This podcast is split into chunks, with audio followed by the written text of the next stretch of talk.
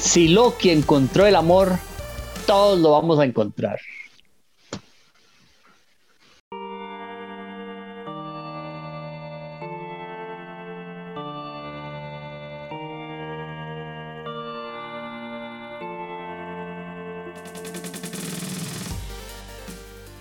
Saludos amigos de Dungeons and Geeks, su servidor Steven Oviedo en compañía de Geek Dago y Ronald Morales hablar de una serie que nos tiene completamente enamorados. Cuarto capítulo de Loki. Lo bueno es el capítulo, lo triste es que solo nos quedan dos. Saludos, Ronald.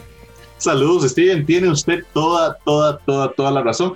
Divertido de quién se enamora Loki, pero ahorita entramos en eso a todos los que nos acompañen. Como siempre, recordarles que compartan el video con sus amigos, déjenos un comentario, déjenle un like. Recuerden que pueden dejarnos incluso mensajes de audio. Ahí está el link en la descripción, porque también estamos en Spotify, no solo estamos en YouTube. Y por supuesto, nuestro community manager, el tío Dungeon, que se la pasa ahí compartiendo memes y algunas noticias en todas nuestras redes sociales, en Twitter, Facebook, Instagram. Ahí estamos siempre para conversar sobre esto. Conversemos de Loki. Saludos, Dago. Saludos, Ronald, saludos, Steven, saludos a toda la gente bonita que nos ven. Mae, qué cosa más linda, qué cosa más bien hecha es esta serie. O sea, mae, es que hasta el episodio anterior, que para mí fue el más bajito, mae, nos dieron bastante información, nos explicaron mucho de esta chavala. Bueno, en este nos explicaron quién de verdad es, porque yo todavía tenía mis dudas de si era una Loki o si era la hija de Loki perdida con alguna yegua o alguna cosa loca.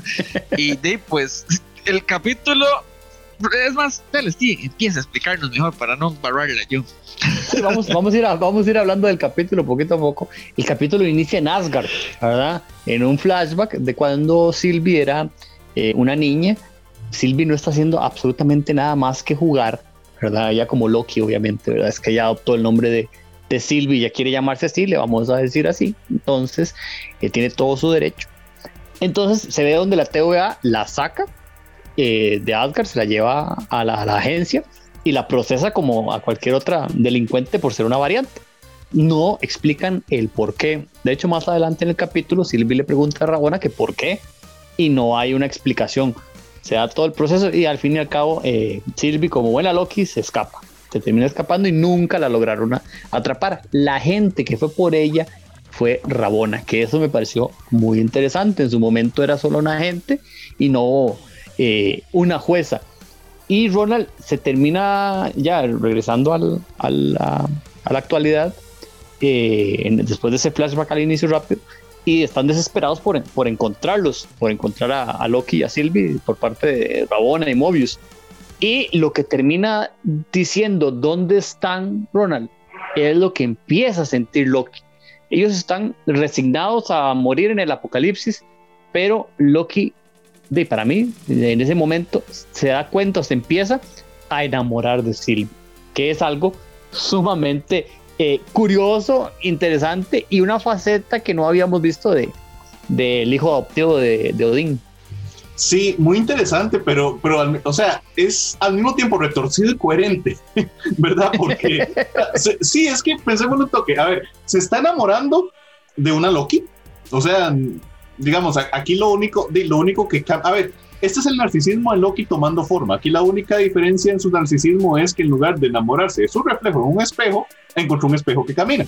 Este, porque realmente es eso. Entonces es supremamente retorcido. O sea, se está enamorando de sí mismo, pero de otra realidad. Y bueno, en este caso de, de, otro sexo biológico, pero es un narcisismo presentándose así como en la vida real. O sea, es bastante loco, es bastante loco el asunto. Eh, de hecho, Mobius en alguna medida se lo, se lo señala, ¿verdad? O sea, en alguna forma se lo hace, se lo hace ver porque eh, sí, este episodio tiene varias cosas, digamos, tiene como subtextos que son un poquito oscurones, ¿verdad? O sea, el procesamiento de una niña, por ejemplo. O sea, si recordamos las que pasó Loki, de, o sea, estamos hablando de que esta niña, porque es una chiquita de no sé cuántos años, ¿verdad? Que estaba ahí con su barquito de juguete y toda la cosa, tiene que haber pasado por el mismo proceso que pasó Loki. O sea, por firmar todo lo que había dicho, por el momento donde, donde a Loki le quitan su ropa y le ponen el traje de la, de la TVA y es una niña, ¿verdad? Entonces, hay un subtexto ahí bastante, bastante, bastante eh, feo, digamos, de, de, lo que está haciendo la, la TVA, y realmente yo tengo que alabar mucho el manejo de la imagen, de la música y demás, porque la TVA que nos habían presentado era nada más una cosa como fría, como una oficina sin gracia. En, esta, en este episodio, desde que empezó, pero es que suda maldad, Dago, la, la, la TVA, gracias a la, a la, construcción que le dan, ¿verdad? La música, el posicionamiento de cámara, toda la parte como técnica que normalmente Steven dice que yo comento. Este, aquí, o sea, así, pero, pero lo suda, digamos, o sea, fue como, como, como cuando usted sabía que Tony Soprano iba a matar a alguien. Más sí, a ver, este episodio yo se lo comentaba a mi novio y era el asunto de que a mí me gusta mucho el estilo retrofuturista que tiene la, serie. Es muy cosas como de los 70 que aparentan ser muy modernas, pero no. Y lo presentaban desde un punto de vista muy divertido, muy jocoso. En este capítulo, ¿no? Como vos decís, las luces, los sonidos y todo, hacía que se viera mal. A ver, esto lo veníamos diciendo desde que comenzamos a hablar de esto, ¿verdad? Esta gente no para. Bueno, yo no creo en los reptilianos, esos dictadores cósmicos. Ya nos dimos cuenta de que tenía razón, era una cuestión, hay mago de Oz, el problema es que no sabemos quién está controlando todo por detrás, Sí, pero eso más adelante, recuerdo. Ese es el detalle. El capítulo avanza, eh, van y traen a, Loki y a, y Sylvie, los detiene la, la TVA, los llevan nuevamente, los separan, los ponen en, lugares distintos. Y Mobius está ceñido, ceñido en interrogar a Sylvie y Rabona no se lo permite termina interrogando a Loki. Ese, ese diálogo, a mí los diálogos entre, entre Mobius y Loki me encantan, ¿verdad? Eh, en este, él está severamente dolido porque él confió en Loki. Error de Mobius, o sea, ¿qué esperas de Loki? O sea, te tiene que traicionar. Primero vaya, pregúntele a Thor, digamos, o sea, era, era, era fijo. Pero yo creo que eh, Loki le intenta explicar que él lo traicionó por un, por un fin, ¿verdad? Por tratar de, ver el, fin de las cosas y encontrar la realidad. Yo creo que donde le empieza a sembrar la semillita a Mobius de, esto no está bien, esto no está bien, esto no tiene sentido. Eh, ¿Por qué dicen que todos fueron creados por esos lagartejos? Mm, es pura mentira, es pura mentira.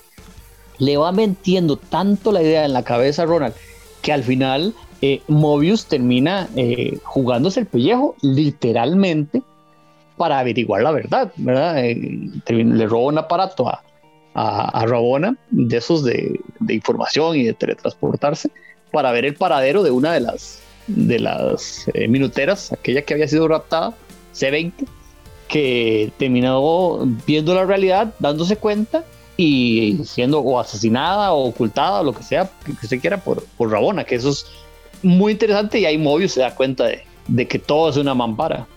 Sí, yo creo que eso es otra cosa que no podemos menospreciar en lo más mínimo, ¿verdad? El rol que juega esta minutera. O sea, C20 es total y absolutamente crucial en esta, en esta historia y nuevamente con la sutileza esta que ha, que ha manejado muy bien la serie, ¿verdad? Ese pincelito fino, digamos, como para dar esa información, lo que hemos mencionado varias veces de que Miss Minutes, aunque es muy graciosa, nos da información, ¿verdad? Lo que pasa con C20 es sutil, pero nos da información, o sea, todo ese tipo de cosas realmente es, es algo que la serie ha manejado muy bien. Lo de C20 es realmente triste, ¿verdad? Lo que, lo que pasa con ella y bueno, obviamente em, en, cuando se trabaja temas de guion, digamos, existe la frase de salvar al gato.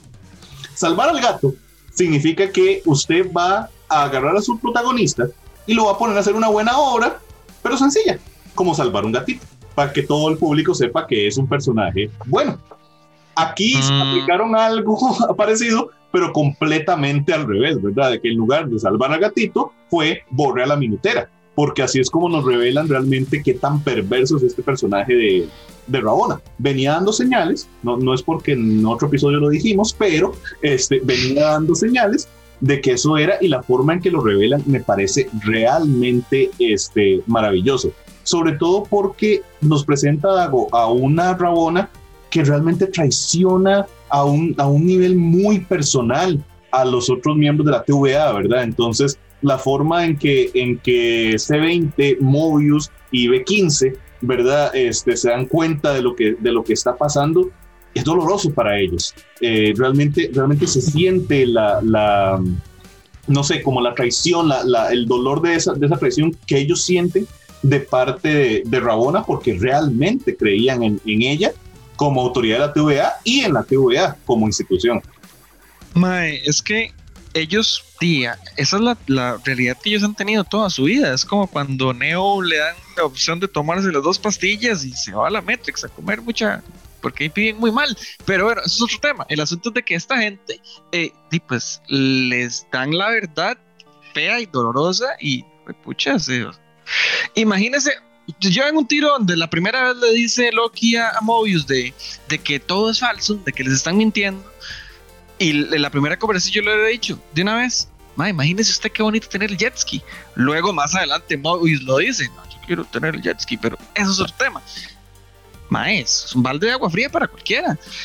Y yo en un principio pensaba o pienso todavía de que Rabona es la que está detrás de todo, pero es que al principio del episodio nos ponen a Rabona como una más. ¿Qué pasó con ella en el medio que la convirtió en la que está más arriba o en un punto muy arriba de la cadena, que ella sí sabe quiénes son los lagartijos falsos, o la maestra en algún momento se hizo con el poder. Explíquenme. o sea, hay que, eso es lo que veremos en los próximos eh, capítulos. El capítulo avanza y Mobius decide ir a sacar a, a, a Loki del bucle temporal con Lady Sif, que estuvo buenísimo. O sea, qué mejor momento, muy divertido, le, lo golpeaba y lo golpeaba y lo golpeaba y era muy, muy complicado, imagínate todo el rato ahí con, con Lady Sif, lo terminan sacando porque ya se da cuenta y le cree. Y uno dice, ah, bueno, esto se va a poner interesante porque ahora es Loki y Mobius y van por Sylvie contra Rabona y toda la cosa. Hay una emboscada y se da el, momento, el primer momento eh, impactante del, del, capítulo donde se eh, Rabona se da cuenta de que, de que Mobius la está traicionando y Mobius es reseteado, podado, como usted le quiera eh, poner, es desintegrado. Yo ahí me quedé frío, Ronald. Yo, ¿qué es esto? O sea, van a quitar a Mobius de la serie. Después vamos a hablar un par de cositas, pero ese momento fue impresionante. ¿Sabe qué hice yo? Yo dije, Colson. ¿Se acuerda que yo había dicho la vez pasada que, que Mobius iba a tomar el papel de, de Phil Colson? Aquí está. Esta fue mi confirmación. Yo doy mi teoría por acertada, aunque sea yo solo, este, pero realmente fue lo que pensé. Y una cosa que también pensé, dije, ok, esos, eh, esas bastones o como se llame esa cosa que pueden llevar al Festival de la Luz, eh, no son tan letales como parecen. O esto es otro cuento que nos están metiendo en ese momento, porque dije yo, no pueden quitar a este personaje tan así. Vea que yo ando fino con mis predicciones, Steven. Usted las pegó todas con, con, con, con WandaVision, yo las ando pegando con esta. Entonces yo dije, ese capítulo 5, el que viene, punto más importante, no sé si punto clímax de la serie como en acción y todo esto, pero sí el punto más importante de lo que va a significar en el NCU. Eh, pero, pero mi corazoncito sufrió también. O sea, dije. Y luego pensé, Festival de la Luz. Man, de hecho, yo tenía rato de darle mente a esta de que esos palitos que desintegren a la gente, no, o sea, algo más les hacía, pero no los desaparecía o no los mataba. Y bueno, eso es justamente cuando desintegraron a Mobius, yo dije, no está muerto, anda de parranda, mae.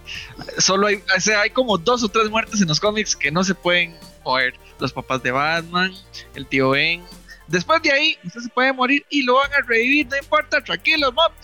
Y yo creo que este es uno de esos momentos, porque Mobius, mae, en ese planeta extraño donde aparecieron al final, que ahorita lo vamos a mencionar, para mí el mae anda por ahí y ese va a ser el capítulo siguiente, ir a buscar a este mob para que nos ayude a ver cómo salir de aquí. Sí, exactamente, porque ya el capítulo avanza, llevan a Sylvie a Loki frente a los guardianes de, del tiempo. Eh, termina siendo B15 la que los rescata, la que salva el, el, momento, ¿verdad? Porque ellos al parecer iban a ser desintegrados, como usted quiera decirle, al frente de, de los guardianes del tiempo. Se da una pelea, que la pelea es buena, o sea, es interesante ahí donde Sylvie contra Rabona, Loki contra los otros dos, ahí B15 ayudando terminan ganando la pelea Loki y Sylvie, claramente. Sylvie le lanza un cuchillo a esos guardianes y yo, a la pucha, eso está bueno, ¿verdad? Claramente, esos guardianes nunca han existido, nunca van a existir y son una mampara ahí rarísima de algo que está detrás. Se da un momento cumbre en el capítulo donde Loki no sabe expresar su amor, no está acostumbrado a expresar amor, no tiene ni la más remota idea de, decirle, de cómo decirle a Silvi te amo, entonces, interpreto yo, le va a dar un beso. En el momento en el que él se está acercando a darle un beso, Rabona llega por detrás y lo, lo, cruza con uno de estos. Lo eh, ultraja, ah, no. lo cruza con uno de estos palos y se desintegra. Se da una mini pelea ahí y Sylvie la tiene amenazada. Y ahí termina el capítulo, Ronald. Eso también fue impactante. No digamos que no, porque no esperábamos que Loki bajara la guardia de esa manera. Sí, completamente. No, hay un montón de cosas que, que, no esperamos, ¿verdad? O sea, yo, bueno, para empezar, yo no, ni siquiera esperaba desde el principio del capítulo ver a los lagartijos mágicos en ningún momento. Pensé que nunca los íbamos a ver, que luego nada más nos iba a confirmar. es una farsa, es que se veían vacilones, este, o algo por el estilo, pero no pensé que los fuéramos a ver. Al final los vimos, al final resultaron falsos este, entonces, eso es impactante. La pelea me parece supremamente buena. Que B15 esté involucrada del lado, del lado de, los Lokis me pareció muy, muy interesante. La, ese momento de muéstrame, ¿verdad? Con, con Sylvie. Impactante, muy, muy, muy bien logrado. Pero es que, Steven, no solo se trata de eso. ¿Sabe qué es lo otro que pasa? Es que qué inteligente es Sylvie. Porque teniendo la oportunidad de finalmente quitarse de Rabona, ¿verdad? Y, o sea, cumplir ese objetivo que tenía, porque fue Rabona la que le arrebató su infancia y básicamente todo, decide mantenerla ahí, que creo que va a probar ser un error en algún momento, pero ocupamos la información para que el resto de la serie siga pasando. Este, pero muy inteligente, ¿verdad? Muy, muy, muy inteligente de no, de no desaparecerla, sino realmente pues tener esa, esa información. Yo sí creo que hay un tema importante otra vez con los bastoncitos del Festival de la Luz.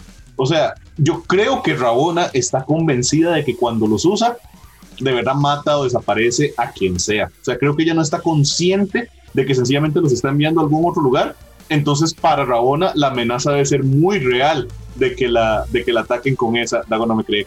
Que la ataquen con señor. todo el Festival de la Luz. Pero bueno, Dago, adelante, deme su teoría. No pegó, Ronald, no pegó. Mae, vea, esta Mae, cuando le, Rabona le hace la cara de ojitos ahí, Mae, no, ¿sabe qué? Máteme, le dice, o que le, que le haga el prone ahí. Yo dije, Mae, esta Mae sabe, ella sabe que no se va a morir, por eso le dice tan tranquila, hágalo, la verdad es que no me importa, ella sabe que va a ir a vivir y que en algún otro lado va a salir, porque inclusive, me imagino yo que esa Mae está tan arriba en la escala de la jerarquía de esa cochina de la TVA, que la madre tiene que tener ahí un llaverito mágico que ¡ping! rompe y la devuelve a la, oficina o quién sabe qué. Esta madre sabe todo lo que está pasando. Esa es la mal, esa no es la mala mala, porque yo creo que la mala mala mala es Miss Minutes. Pero madre, esta madre está embarradísima, Rabona Steven. Sí, yo obviamente sí, ella, ella tiene que tener mucho conocimiento y me parece que, como dice Ronald, es una buena jugada de, de, de Sylvie, mantenerla con vida, ¿verdad? O mantenerla en el lugar, más que con vida, digamos, mantenerla ahí, amenazada, eh, porque obviamente necesitamos información. Termina el capítulo, vienen los créditos y por primera vez en la serie tenemos escena post créditos. Nos presentan a Loki despertándose. Él no sabe dónde, que ya me morí, ya me morí, esto es, ¿dónde estoy? ¿Qué es esto? Se despierta y hay cuatro Lokis hay otras cuatro variantes de Lokis, uno más niño, uno negro, uno viejo y uno lagartijo o lagarto o lo que sea, ¿verdad? O sea, esto se va a poner sumamente loco, Ronald, y abre la puerta a lo que estábamos hablando ahora con, con Mobius, de que eh, probablemente Mobius siga con, con vida dentro del, de la serie, porque aparte es un personaje pues, pues importante, pero eh, creo que estos últimos dos capítulos que nos van a presentar Ronald van a ser memorables. Sí, estoy de acuerdo, Steven. Yo creo que también, digamos, en esta, en esta um, unión de, de Lokis, este, buscando a Mobius, creo que también vamos a volver a ver a, a C20, ¿verdad? Este, o sea, probablemente esté en el mismo lugar, si fue que la, la borraron o como sea que lo quieran llamar y la mandaron ahí. Pero también creo que podemos analizar un poquito quiénes son estas variantes de Loki, ¿verdad? Porque hay dos de los que sabemos cosas, hay dos de los que no sabemos absolutamente nada. Y eso creo que lo hace muy interesante. O sea, tenemos el Loki clásico, ¿verdad? Que es el Loki el, anciano, ¿verdad? Que, bueno, se conoce como Loki clásico, King Loki, cualquiera de los dos este, nombres. Por el traje. Sí, correcto. Un, traje así, puro de los cómics. Traje es sí. de los cómics. ridiculísimo. Se lo compró al mismo Mike que Vision le compró los trajes de Halloween. A mí no me es el, es el mismo traje. Ese mismo, sí, compraron la tela el mismo día, se lo aseguro, porque son hasta los mismos colores. Pero eh, bueno, este personaje, digamos, basado en, lo que conocemos de él, de, los cómics, esta es la versión de Loki que nunca deja de ser malo, ¿verdad? O sea, este es, este es el, Loki más malo de los Lokis malos. Eh, ah, me cae eh, yo me imaginé. Y además está, o sea, gran, gran, gran actor, ¿verdad? El que lo va a interpretar. Entonces creo que podemos esperar mucho de King Loki o del, o del Loki clásico. El otro que vemos es a Kid Loki, ¿verdad? Que es el, el, el joven. Este Kid Loki, supremamente importante, digamos, también dentro, dentro de los cómics, ¿verdad? Es la, la versión de Loki que surge cuando renace este Loki, ¿verdad? O sea, vuelve a ser creado y este más bien termina siendo parte de los Young Avengers, incluso en alguna en alguna etapa, entonces otro Young Avenger que se está que se está uniendo, digamos, al MCU, ya hay un patrón ahí muy marcado, creo que es bastante obvio que a dónde vamos con eso. Pero los otros dos, o sea, esos yo no sé dónde, no, sé dónde se los sacaron. O sea, el, el Loki eh, negro, ¿verdad? Con el martillo. Eh, leía por ahí que en la traducción de, de, créditos alemanes aparece como el Bossful Loki o el Loki jactancioso, una cosa por el estilo. Pareciera ser una variante Loki que quiere ser Thor, porque asumo que ese martillo que tiene no es realmente un Mjolnir. Entonces, Vamos a ver qué pasa. Y, el, dragón de Komodo con cachos ese o lo que carajo sea. Eh, yo, Dago, lo único que le puedo decir es, si hay un dragón de Komodo con cachos, puede haber una ranita con un martillo. Uy, mae, yo sí que le compro a Throg para ayer. Qué buena idea. Mae, a mí esta escena post créditos está bien, muy importante ver los Lokis, pero para mí esto lo más importante es todo el despelote que nos va a abrir para el MCU, porque empecemos a tener posibilidades. A mí me suena que estos madres van a romper con la dictadura de los lagartijos cómicos que ya no son lagartijos. Que ahora no, existen. Bueno, lo que sea que haya detrás del poder de los lagartijos cósmicos, ahora sí, estos madres van a acabar con esto y me imagino yo que se van a traer a todas las variantes a vivir a la Tierra y es donde vamos a tener todo lo que tenemos para las películas del MCU, principalmente Spider-Man. Sí, te estoy viendo a vos, Tom Holland, porque mae, ahí es donde le van a caer a todos los, Spider-Man. Mae. Uy, sí, Dios. Mano, yo no puedo ya la emoción, chiquillos. Sí, yo, yo la verdad, eh, a mí me hubiera gustado que el capítulo cerrara sin escena post créditos por el tema de que Loki fue desvanecido, lo que usted quiera, que nos dejaran esa incógnita. O sea, y el una semana de dolor. Exacto, una semana de duelo, ¿verdad? De que sabemos que no se murió, pero se murió en el momento, ¿verdad? Yo hubiera preferido esto, eh, no sé, Ronald, desde el punto de vista eh, del trabajo de, un capítulo, todo ese tipo de cosas que siempre maneja Ronald muy bien, si era, lo mejor o no, yo lo hubiera cortado ahí, pa, muere y se acabó. Pero bueno, eh, decidieron eso y nos deja pie a un desmadre en, ese, en esos últimos dos capítulos para ver ese montón de Lokis.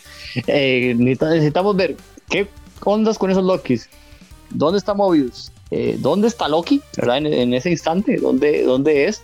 Y quién está detrás de todo esto. Eso es lo que necesitamos resolver en dos horas de capítulo, hora y media, hora y cuarenta puede ser que, que dure por ahí los últimos dos capítulos, sumándolos para contestarle, Steven, yo creo que yo creo que sí era necesario este, hacer la, la escena post créditos, no porque el corte del episodio, digamos, con la, con la aparente muerte de Loki, ¿verdad? No fuera, no fuera suficientemente impactante, sino porque, mal que bien, digamos, el MCU se compone justamente de todas estas cosas interconectadas y todo este asunto de hagamos teorías y etcétera. Y yo creo que, yo creo que Marvel está muy consciente de eso, ¿verdad? Por eso, o sea, las, todas las, todas las cosas que nos hicieron pensar con WandaVision, todas las cosas que nos han hecho pensar con los primeros capítulos de Loki, ya es una tendencia, entonces evidentemente lo iban a hacer. Ahora, yo sí volvería a retocar el, el, retocar, retomar el punto que había hecho hace un tiempo, que es que creo que este quinto capítulo es el que va a ser muchísimo más importante para el desarrollo del ensillo, justamente por eso. O sea, porque vamos a realmente entender eh, cómo se comportan todo este asunto de las variantes y demás, porque en el mundo de los cómics, digamos, para alguien que no acostumbra a leer cómics o, o por lo menos no sigue las, las historias y demás, todo este asunto de que los personajes mueren y desaparecen y hay otra realidad y que este y que aquel y que Franklin Richards llega y crea universos enteros y que Molecule Man hace no sé cuánto y los Celestials y los Eternals y toda esta cosa super cósmica de One Above All y el Living Tribunal y todas esas varas, realmente puede ser muy complejo. Entonces, bueno, es muy complejo, de hecho, es casi, casi una cosa religiosa.